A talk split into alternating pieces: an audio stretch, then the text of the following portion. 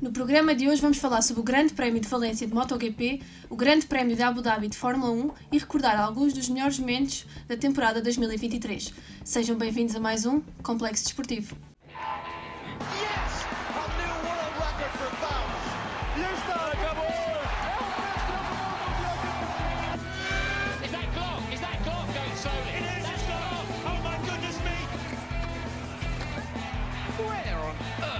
Djokovic find that?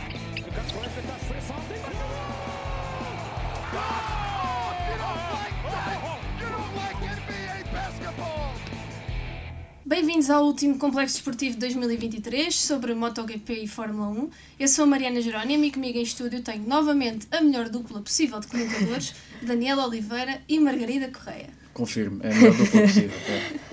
Melhor e mais recorrente aqui no programa. Também. Uh, chegamos então ao final desta temporada 2023, tanto do MotoGP como da Fórmula 1, e antes de começarmos a falar sobre isso, eu gostava de saber como é que vai ser a vossa vida nos próximos meses, se já têm planos para ocupar os vossos fins de semana e se estão mentalizados que durante os próximos 4 meses não vão poder usar aquela desculpa do olha, não posso porque vai dar Fórmula 1 e MotoGP. Uh, eu vou recorrer às outras modalidades para ocupar o meu tempo. Uh, não sei quanto à Margarida, mas. Pois, para mim vai ser depressivo, porque as únicas coisas que eu acompanho neste momento é Fórmula 1 e MotoGP. Então, uh, da última vez, o último ano, eu gravei um TikTok uh, a dizer o quão estava depressiva a minha vida. Uh, desta vez vamos continuar a gravar o TikTok outra vez, de quão vai ser depressiva a minha vida. Este ano já vai ser uma temporada completa, já não vai ser só um, um, um TikTok, vai ser mesmo uma temporada. Natal e passagem da neve, beber para esquecer. Ou então rever algumas corridas do, de outros anos, tanto do MotoGP como da Fórmula 1. Bem, vamos então começar com o MotoGP. Este fim de semana tivemos ambas as corridas de domingo à mesma hora, o que para nós, que acompanhamos as duas modalidades, acabou por, por dificultar um bocadinho a situação.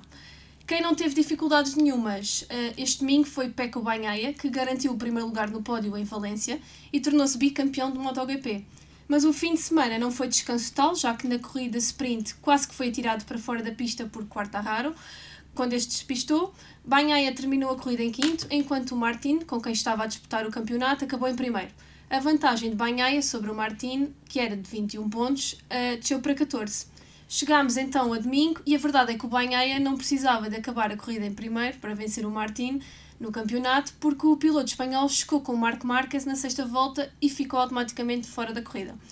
A semana passada nós falámos que o Martin podia ter sorte, já que ia correr em casa, mas, eh, já que ia correr em casa, mas no MotoGP as probabilidades de uma reviravolta destas são muito grandes, nós já falámos disso aqui, e eu queria saber se vocês preferiam que, a corrida tive, que na corrida tivesse havido uma disputa uh, uh, lado a lado até à última volta ou a corrida assim acabou por ser emocionante na mesma? Bem, eu já a semana passada disse que, que o Martin não ia conseguir porque era muito. Evidente.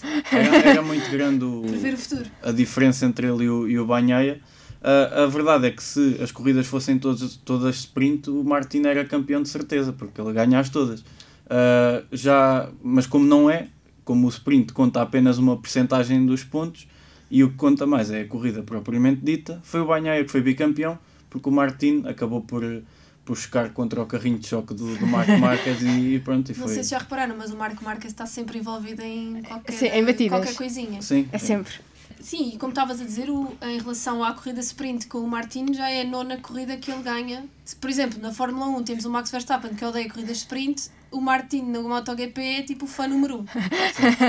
e, e também acaba por ser notável o facto do Banhaia ter ganho um, um, bicampeonato, porque se ganhar um já é difícil, então dois logo de seguida acaba por ser ainda, ainda mais ainda maior o, o feito. Margarida. Queres dizer alguma coisa? Sim, já agora posso dizer, respondendo à tua pergunta, imagina, pronto, eu acho que esta corrida de MotoGP teve mesmo muita emoção, porque era queda atrás de queda. Respondendo então à tua pergunta, sim, eu acho que seria interessante nós vermos até às últimas voltas. Mas acho que também foi interessante como foi, a verdade é essa. Quem também esteve bem nesta corrida e disputou as últimas voltas com o Banhaia foi o Gian António, que venceu no fim de semana passado no Qatar e agora em Valência supostamente tinha conseguido o segundo lugar no pódio, mas foi penalizado depois da corrida e acabou em quarto lugar. O mais curioso é que ele, eh, numa das entrevistas que deu, disse que este pódio era o pior da sua vida porque tinha estado muito perto de vencer e não o conseguiu fazer. No último programa nós falámos aqui sobre ele, neste caso foi o Daniel que falou sobre ele no, uh, Atleta no Atleta da Semana, ia dizer piloto da semana. Uh, o Gian António, nesta altura, nessa altura, ainda não tinha lugar garantido no grid de 2024, mas na última semana muita coisa mudou e ele sai da Gresini, onde está agora o Marco Marques, para ocupar o lugar do Luca Marini, que sai da equipa de Valentino Rossi para a Honda. Como é que uh, vem agora o futuro do italiano? Uh, é uma boa equipa para, para o Gian António, que conseguiu ganhar uma corrida nesta temporada? É uma boa equipa para ele continuar uh, estes feitos? pronto, mais uma vez, Daniel Vidente em ação, porque eu, eu acabei de. No outro programa tinha dito que, que uma boa equipa para o, o Gian António seria o, o lugar do deixado pelo Marini, Marini que sim, é, vai para a onda. Sim, e dei aqui boas, três boas razões, que, que é por ser italiana, da Ducati, e por ser um, uma boa, um bom lugar para ele, porque como não tinha equipa, acaba por ser também uh, uma, boa oportunidade para ele, e foi isso mesmo que aconteceu. Portanto, uh, acho que já disse tudo a semana acho que passada. Ser, vais ser conselheiro dele na, na equipa, já tens uma vaga sim, garantida. Sim, sim. Se, se não der certo aqui a carreira de jornalista, claro que, que irei para lá. Ou então podes ser jornalista e. Não, porque vão-me acusar de ser faccioso e eu não posso. Uh, é verdade, é verdade. Portanto, não podemos tomar partido Portanto, já, já disse tudo o que tinha a dizer sobre esta mudança antes dela uh, acontecer uh, a semana passada, portanto. Acho que é muito isso. E vamos ter mais mudanças. Vamos ter Marco Marques que vai formar equipa outra vez com o irmão, o Alex uh, Morbidelli na Pramac, Zarco na LSR e Espargaró, que vai ser piloto reserva da KTM e temos uma grande estreia no grid, uh, Pedro Acosta, que vem do Moto2 e vai ao lugar que, ocupar o lugar que uh, era de Espargaró. Esta última semana tem sido muita agitação na imprensa sobre o futuro do Miguel Oliveira, continua em recuperação depois da queda no Qatar, também já falámos sobre isso, a equipa onde corre o Miguel não vai fazer parte do grid de 2024 devido a algumas infrações e problemas financeiros, mas tanto o lugar do Miguel como do colega de equipa, Raul Fernandes, uh, estão assegurados e à espera de saber qual é que vai ser a nova equipa, que até à data já há alguns rumores, mas ainda não há confirmação oficial. Para além das mudanças na equipa, também se fala de um novo patrocinador e novas motas para Oliveira e Fernandes, que de acordo com a imprensa vão ser iguais à de pilotos como Espargaró e Vinhales. Nós aqui, nos últimos programas, falámos de várias hipóteses para o futuro do Miguel e agora podemos, se calhar, começar a sonhar com o regresso aos pódios ou pelo menos melhores resultados e mais pontos no próximo ano. O que é que têm a dizer sobre estas notícias? Como é que recebem estas últimas notícias, tendo em conta todos os acontecimentos, desde a queda, desde supostamente ele não ter equipa, agora já tem equipa, está à espera de equipa, aliás? Bem, se, se estás numa equipa e ela acaba por ser banida para. e tu ainda tens contrato, pronto, não há muito a fazer se não, se não esperar o que é que vai acontecer, porque eles têm o lugar garantido, tanto o Miguel como o Raul Fernandes no, no MotoGP. Então é esperar para ver qual é a equipa que, que vai ocupar o lugar da RNF e, e provavelmente será essa a equipa deles. Só para, para acrescentar, o banimento da RNF uh, deu-se porque alegadamente eles estariam em dívidas pesadas para com, com diversos fornecedores e o chefe, que, que se chama Razlan Razali, estaria pronto para deixar o cargo após um desentendimento com a Cryptodata, que é um dos patrocinadores da, dessa equipa, que comprou parte das ações da equipa no, no começo do ano. Uh, o chefe uh, não, não negou, uh, aliás, negou o facto da equipa estar em falência, mas admitiu ter as contas em atraso. E por agora, disseste que havia muitos uh, pretendentes e muitos rumores. Uh, o principal até agora é uma equipa da NASCAR que se chama Trackhouse Racing, que provavelmente será essa, por agora, a ocupar o lugar. E é um mas nome muito mais fácil dizer do que. Criptodata. Pois, é um bocadinho, um bocadinho mais apelativo. Uh, quanto à, à mudança de mota, um, a equipa a RNF já pertencia, já corria com uma, uma Aprilia. Sim, é, e, portanto, é equipa tendo, satélite. Tendo uma equipa, tendo uma, uma equipa não, uma moto igual à de Maverick Vinhales e de, do Spargaró, do Aleix, acaba por ser uh, parecida uh, à moto com a qual vão, vão competir. Portanto, uh, não é uma mudança assim tão brusca, mas poderá ser uma, uma mudança mas sempre é melhor positiva do que, porque, do que aquilo que ele tem sim, agora. Porque tendo uma, uma moto igual à da equipa principal, pronto, eh, acaba por ser sempre positivo. Para terminar a nossa conversa sobre o MotoGP, eu gostava que vocês destacassem um momento que considerem positivo ou negativo uh, que vos tenha marcado nesta temporada do MotoGP. Ok, então, acho que como momento negativo, sem dúvida, destacar a época toda do Miguel Oliveira. Infelizmente, o nosso português, uh, esta época não teve mesmo nada bem. Um, esperamos para a próxima seja melhor. Como ponto positivo, eu acho que vou destacar mesmo a prestação do Peco. Uh, acho que teve mesmo boas corridas e eu achei mesmo muito interessante, principalmente quem vem de Fórmula 1 para o MotoGP, uh, a batalha até à última do, do Bagnaia com, com o Jorge Martin. Então, Sim, até porque pronto. é uma coisa que nós na Fórmula 1 não vemos. Infelizmente não vemos. Quer dizer, já não, não vemos há alguns anos. Verdade. Se calhar agora quando mudar o regulamento, se calhar vamos começar a ver mais. Daniel. Bem, uh, como um momento menos uh, da época, vou apontar dois. Uh, o primeiro, como a Margarida disse, e eu concordo, uh, é a época do Miguel Oliveira, porque nós, como portugueses, queremos sempre que os nossos tenham sucesso e não foi isso que aconteceu. Uh, depois, tenho um momento mais e um momento menos, vindos do mesmo grande prémio, que foi o do Qatar. primeiro, o momento menos, que foi a décima posição do Jorge Martin, porque acabou de por ditar as contas do campeonato logo aí pronto, acabou por não, não haver grande margem de, de manobra para ele ser campeão, porque o Banhai acabou por ser em segundo.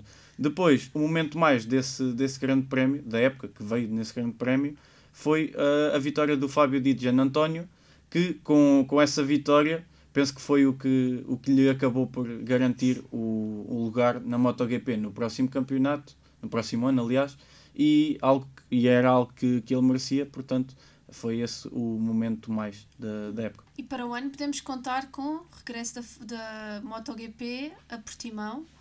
Ah, fazem planos para ir ver ao vivo? Ai, eu adorava. Talvez. É um grande sonho. Talvez. Vamos fazer uma visita de estudo do complexo. Uh... Vamos fazer uma, uma angariação de fundos Exato. para ganhar dinheiro para ir, eh, ou, ou podemos ir como jornalistas. Exatamente, Vamos era isso que eu agora estava Somos os três de jornalismo, eu sou do mestrado, vocês são de licenciatura. É podíamos, podíamos participar. Fica, fica a nota quem ouvir o nosso programa e fizer parte da angariação de fundo dos responsáveis da, da, do MotoGP. Estou sempre a pensar em Fórmula 1. Vamos, é então passar, vamos então passar para a Fórmula 1. Na Fórmula 1 tivemos o final de temporada em Abu Dhabi, como já é tradição num circuito que já nos proporcionou grandes momentos, como em 2021 com o Hamilton e com o Verstappen, e que até hoje é um dos momentos mais controversos da, controversos da Fórmula 1, sobre quem devia ou não ter ganho o campeonato daquele ano. Eu não vou entrar por aí, que é para não começarmos aqui a discutir todos. Este ano não houve qualquer, quaisquer dúvidas sobre quem ia vencer o campeonato. O Verstappen é agora tricampeão mundial e o colega de equipa, o Sérgio Pérez, ficou em segundo uh, e é vice-campeão. O Verstappen venceu também esta última corrida em Abu Dhabi, num ano em que bateu quase todos os recordes que tinha para bater, e eu agora vou enumerar quais são estes recordes. Portanto, fiquem atentos e não se percam. Portanto, vamos estar aqui mais 20 minutos.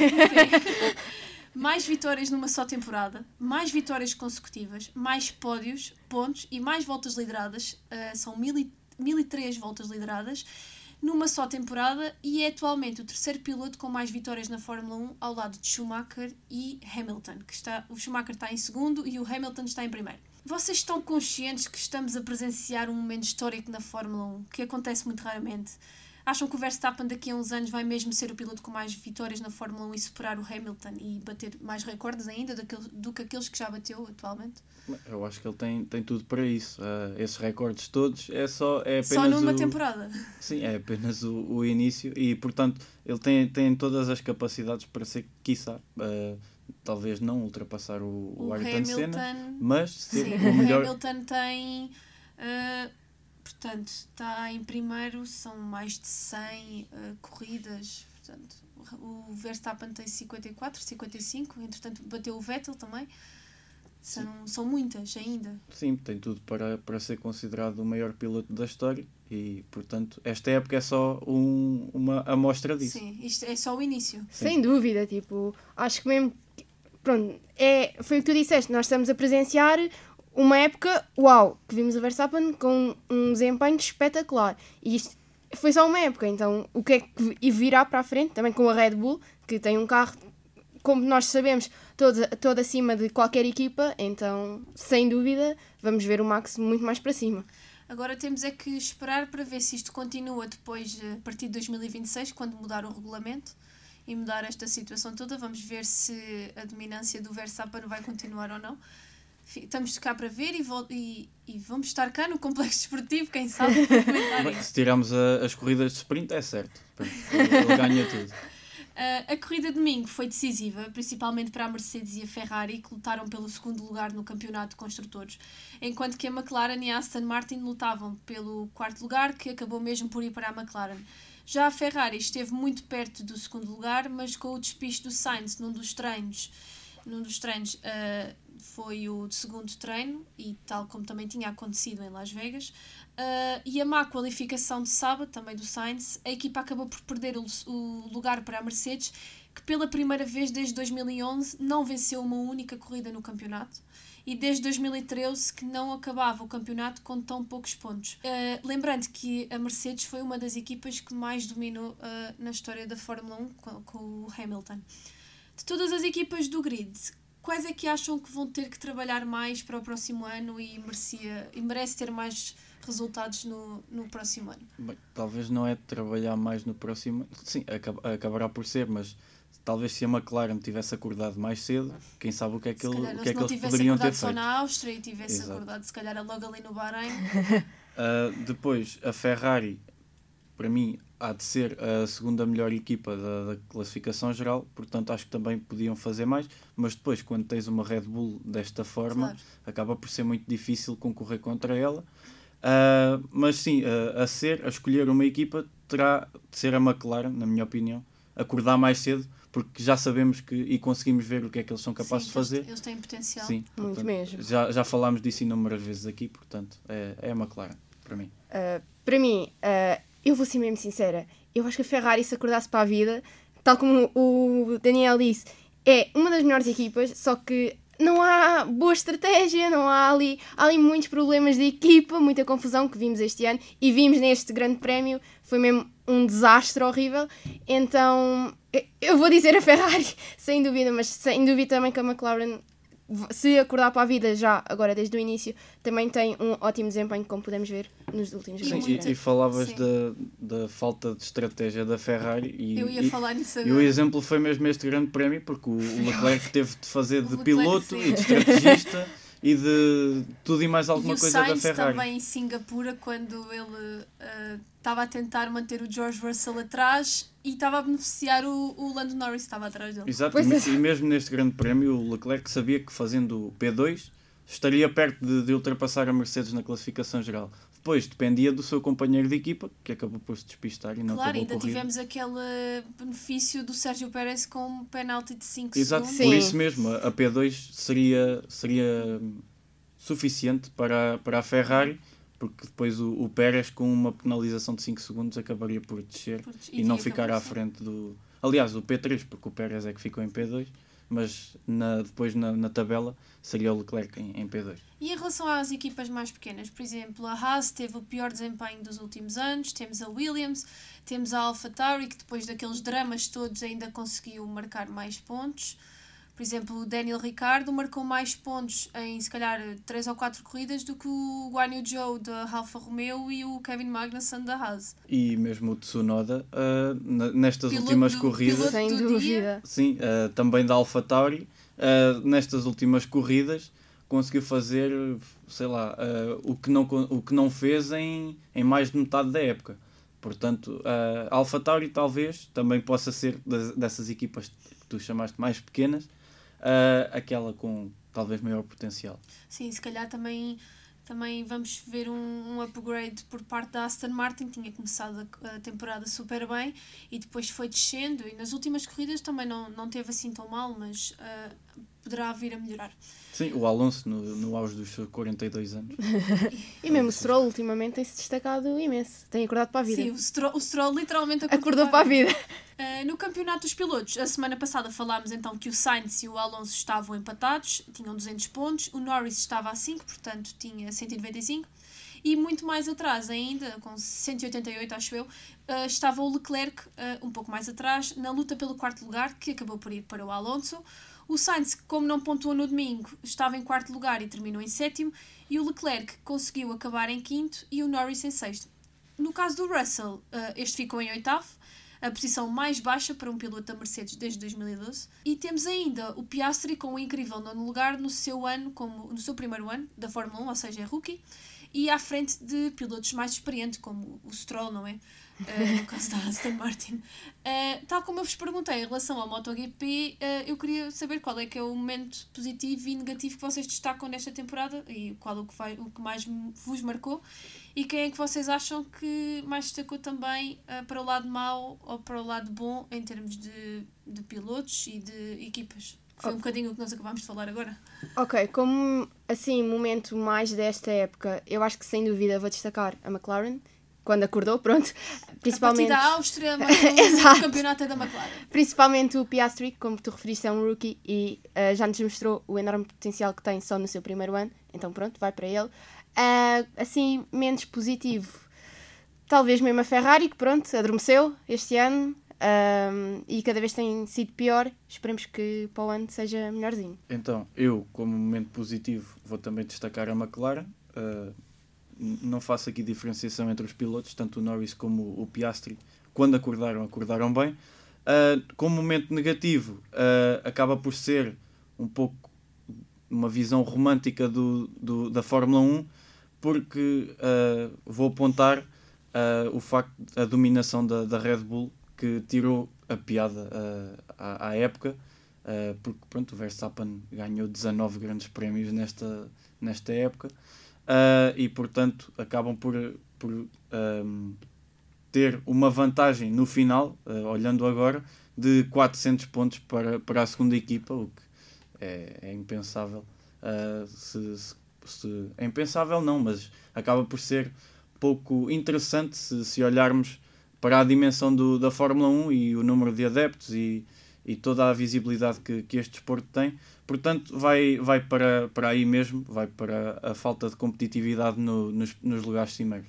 Mas lá, lá está, como nós falámos há bocado, estamos a vivenciar um momento histórico que se calhar agora nós não temos muita noção disso, mas daqui a uns anos vamos olhar e pensar, ei pá, eu vi aquilo ao vivo, isto é um momento histórico, por exemplo, quando foi com também com o Hamilton ou com o Vettel também, ou mesmo com o Schumacher, nessa altura nós uh, acredito que nós não acompanhávamos a Fórmula 1. Para além disso, uh, o Verstappen foi o piloto, o único que, que realizou todas as voltas, todas as corridas. Portanto, aí também. Incrível. E, e para além disso, para destacar também como positivo uh, outro, outro aspecto da classificação, é o facto de, na geral, do quarto ao sétimo lugar, uh, estarem a, separado por apenas 6 pontos do aí, quarto ao sétimo. Está a competitividade. Sim, é aí, uh, porque no, no primeiro lugar já sabemos uh, o que é e pronto, ela tem de ir para algum lado, não é? Se, se não está no, no topo, ou está no meio ou em baixo. No segundo lugar, ainda tivemos ali uma luta entre o Pérez e o Hamilton, o Hamilton só sim. que o Hamilton com a punição em Austin e a desqualificação pois, exato. Sim, acabou por prejudicá-lo. Sim, e o que lhe valeu foi o início da época da Mercedes, porque de outra sim, forma acabaria sim, por... Mas uma, desde 2011 que não vence nenhuma corrida para uma equipa que já foi já foi a Red Bull Exato. Já Sim. foi como é a Red Bull atualmente acaba por ser um bocadinho mau uh, vocês não falaram mas olhem eu vou destacar aqui o, a estreia do Liam Lawson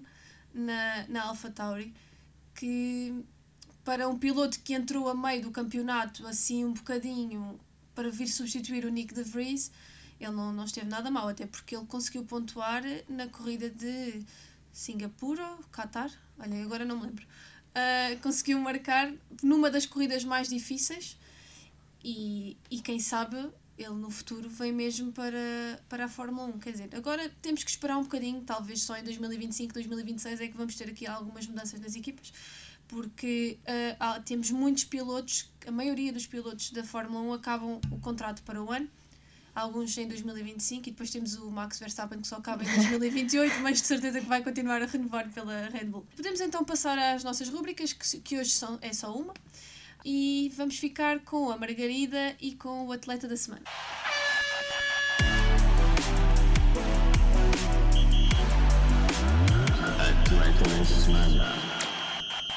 Ok, então, como atleta da semana, vamos voltar à Fórmula 1 e eu trouxe o Yuki Tsunoda.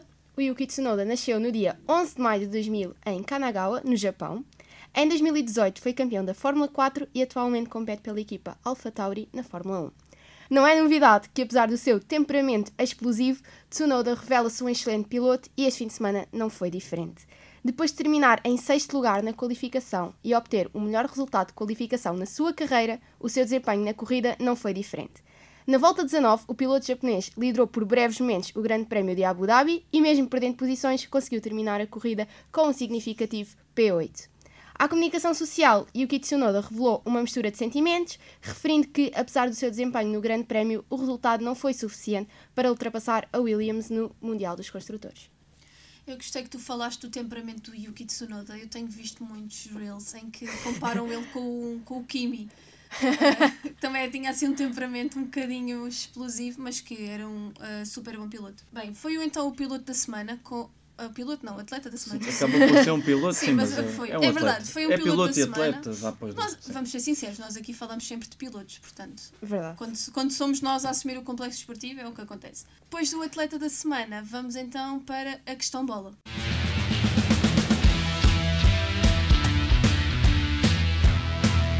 Questão bola. Na questão bola de hoje, e como é o último episódio sobre MotoGP e Fórmula 1 deste ano, eu escolhi fazer algo diferente e desafiar-vos a serem responsáveis por uma equipa para correr no próximo ano. E eu quero saber qual seria a vossa equipa ideal na Fórmula 1 ou MotoGP, ou então nos dois. Eu gostava que vocês falassem dos dois. Okay. e quais é que eram os pilotos que escolhiam podem ser pilotos que corram agora ou outros que já não estejam no ativo uh, para correr nessa equipa. Portanto, quem quiser Ui. começar. Para mim é fácil. Eu escolhi a Red Bull com o Verstappen e com o Pérez.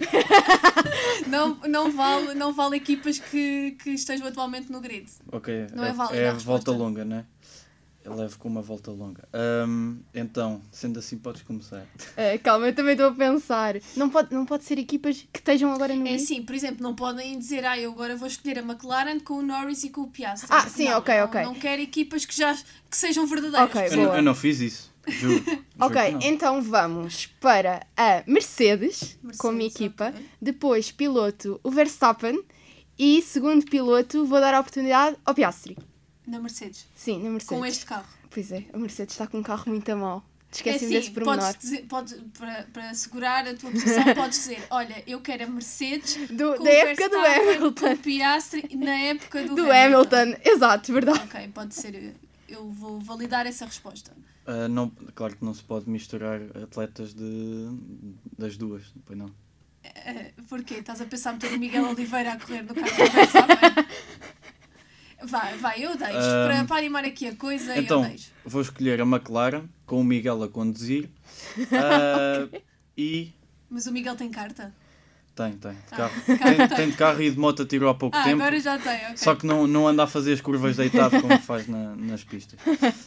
Um, e depois, então, Miguel Oliveira, porque uh, português, e vou escolher o Hamilton no Prime okay. para compensar. Okay e Margarida no MotoGP? Ok, MotoGP. Sei um bocadinho mais complicada que eu comecei a acompanhar agora, mas. Talvez. Daquilo, daquilo, que, daquilo que sabes, Exato, do que eu sei. Então. Honda.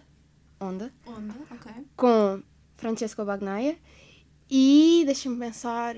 Pode ser o Miguel, que é. Pronto, não anda lá muito bom, mas vamos lhe dar o crédito porque é português, exato. Tem assim um boost de confiança. Exato. Por menos pensei que fosses meter, por exemplo, Miguel e Marco Marques. Não, não, não, não. Para atiçar as coisas. Não.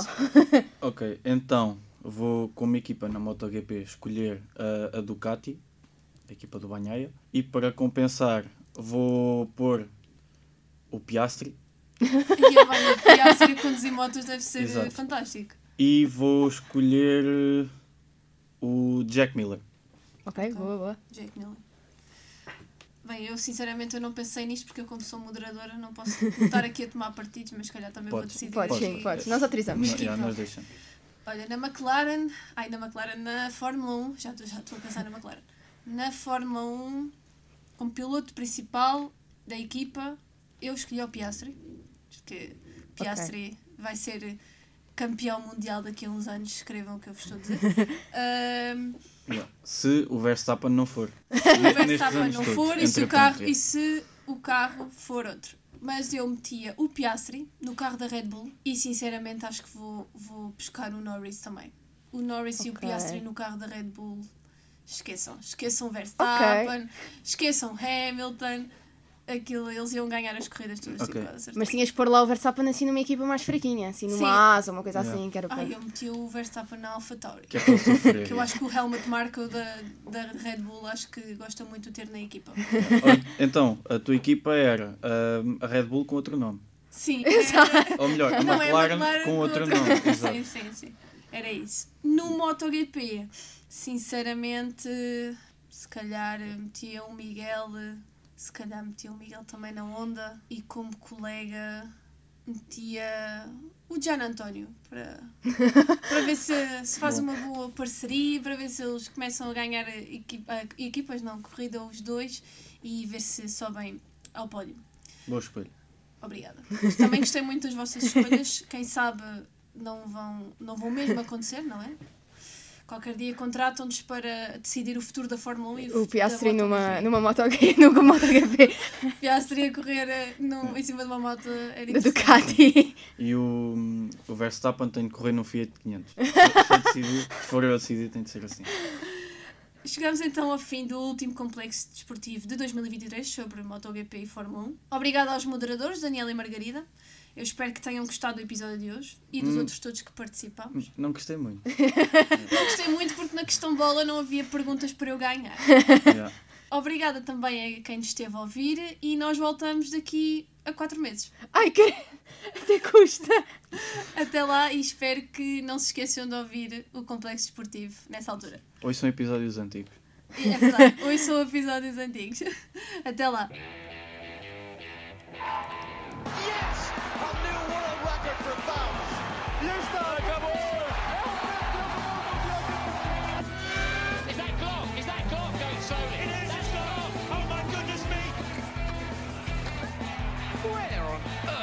Djokovic find that?